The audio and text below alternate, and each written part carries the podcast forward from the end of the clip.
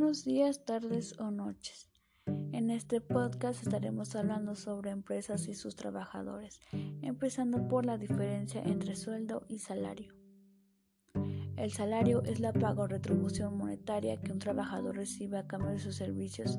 A diferencia del sueldo, el salario es calculado con base en días u horas de trabajo, de modo que es fijado por unidad de tiempo. Un trabajador que trabaja por horas o por días recibe un salario que podría variar en función de tiempo y trabajo. En este sentido, el salario no es como el sueldo, ya que no es una paga fija que se recibe de manera semanal, quincenal o mensual, sino una retribución económica. El sueldo es la retribución que recibe mensualmente un trabajador por las funciones que desempeña en su puesto de trabajo. Esta retribución es pactada mediante un contrato de trabajo, generalmente y con una duración determinada. Dentro del sueldo podemos diferenciar lo que es el sueldo neto, que es una cantidad que cobra el trabajador una vez descontados los impuestos y retenciones que son exigidas por el Estado. El sueldo bruto es esa cantidad monetaria absoluta que tiene el trabajador sin que le haya retenido por impuestos u cotizaciones. Y tenemos el sueldo base. Es una asignación fija por unidad de tiempo que cobra el trabajador por el trabajo que realiza. Lo normal es que los sueldos base estén fijados por los convenios laborales. Hay varios tipos de sueldos, como el sueldo fijo, que puede ser mensual y que al final de mes el trabajador cobra por el trabajo realizado. Quincenal, donde cada 15 días el trabajador recibirá el pago y el diario. O jornal, que es que recibirá diariamente como pago. Otro tipo es el sueldo variable, aunque también se le conoce por unidad de obra, ya que el trabajador va a cobrar por la cantidad de trabajo que realiza sin tener en cuenta el tiempo que le lleve a hacerlo. Y por último tenemos el sueldo mixto. Es una mezcla de los dos tipos de sueldos. De esta manera se fija un tiempo que va a ser para cobrar al trabajador, además de sus deberes. Ahora nos pasaremos a las principales prestaciones de la Ley Federal del Trabajo. Estudiaremos 12 presentaciones en total de ley básica que deben estar presentes en su contrato de acuerdo a lo establecido por la Ley Federal del Trabajo.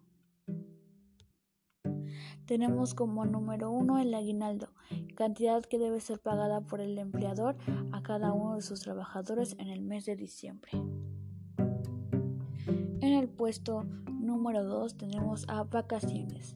Todos los colaboradores con más de un año en la empresa pueden gozar de 6 días de descanso. Número 3. Prima vacacional. Según el artículo 80 de la Ley Federal de Trabajo, los colaboradores de una empresa tendrán derecho a una prima no menor de 25% sobre los salarios que les correspondan durante el periodo de vacaciones. Número 4. Prima dominical. Cantidad adicional que paga una empresa a sus colaboradores por trabajar en domingo. Número 5. Día de descanso semanal. Todo empleado tiene derecho a disfrutar de un día de descanso por cada seis laborados. Número 6. Licencia por maternidad. Las mujeres en situación de embarazo tienen el derecho de descansar 12 semanas en conjunto antes de dar a luz y después del parto con el objetivo de dar y el poder disfrutar de la maternidad y cuidar el primer mes a su hijo. Número 7. Licencia por adopción. Derecho de descanso que tienen los trabajadores que se encuentran en un trámite de adopción. Licencia de paternidad. Los padres trabajadores tienen derecho a no asistir a sus labores por cinco días cuando nazca un hijo suyo o si se adopta alguno. Número 9. Periodo de lactancia prestación que debe otorgar la empresa para que las mujeres en periodo de lactancia gocen de dos descansos extraordinarios por día de media hora cada uno para alimentar a sus hijos.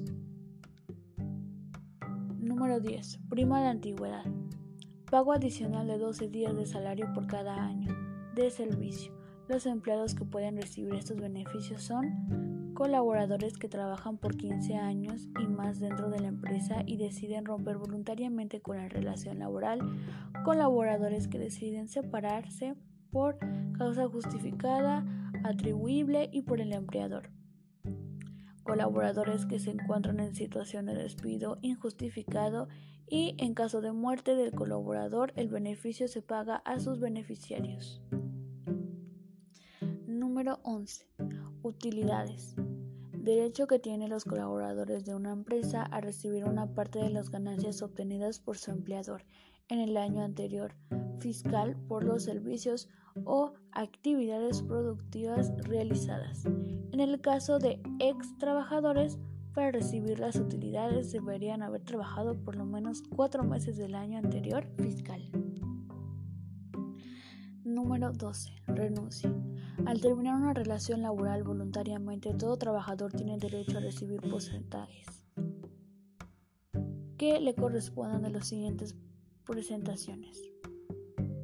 Aguinaldo, prima vacacional, participación de utilidades adeudadas. Se corresponde, también recibirá salarios que haya elaborado y no le fueron pagados, las vacaciones no gozadas, participación de utilidades adecuadas y adeudadas, prima de antigüedad, siempre que hayas laborado 15 años o más. Y agregaremos al número 13 Despido. En una situación de despido injustificado, el empleado de una empresa recibirá indemnización constitucional, pago de tres meses de salario, partes proporcionales de aguinaldo vacaciones, prima vacacional, utilidades y en su caso prima de antigüedad. Sin duda, otro aspecto importante que debes tomar en cuenta a la hora de firmar tu contrato es el tipo de salario que vas a recibir. En México existen tres tipos de salarios de acuerdo con la Comisión Nacional de Salarios Mínimos. Salario fijo, salario variable y salario mixto.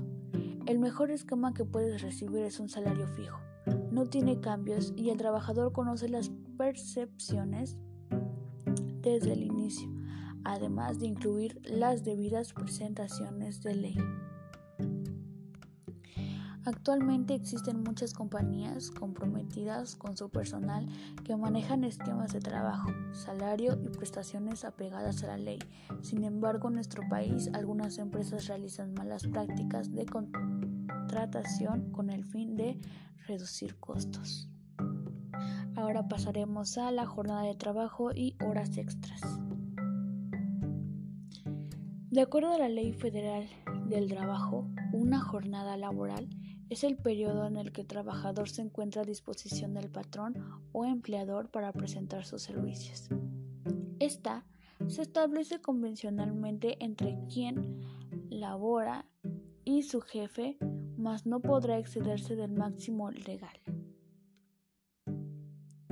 Ahora, ¿cómo se establecen las horas extras?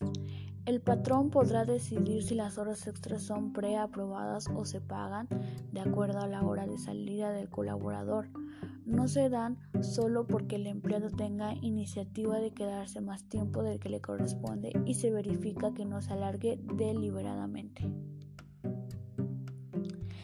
¿Qué le puede pasar a un empleador en dado caso que el trabajador labore más de la cuenta y no sea remunerado en consecuencia? Si bien esas horas extras fueron debidas autorizadas y se colaboraron, el hecho de no pagarlas podría causar inconvenientes al empleador.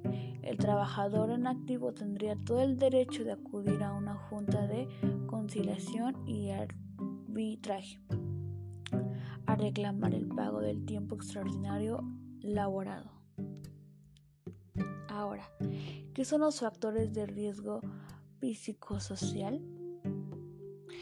El trabajar horas extras es un factor que puede provocar trastornos de ansiedad y estrés grave, derivado a la naturaleza de las funciones del puesto de trabajo, el tipo de jornada laboral o la exposición a actos de violencia. Y este fue por el momento todo el podcast. Espero que lo hayas disfrutado y te haya servido de ayuda alguna de estas informaciones que te estoy dando sobre empresas y sus trabajadores. Hasta luego.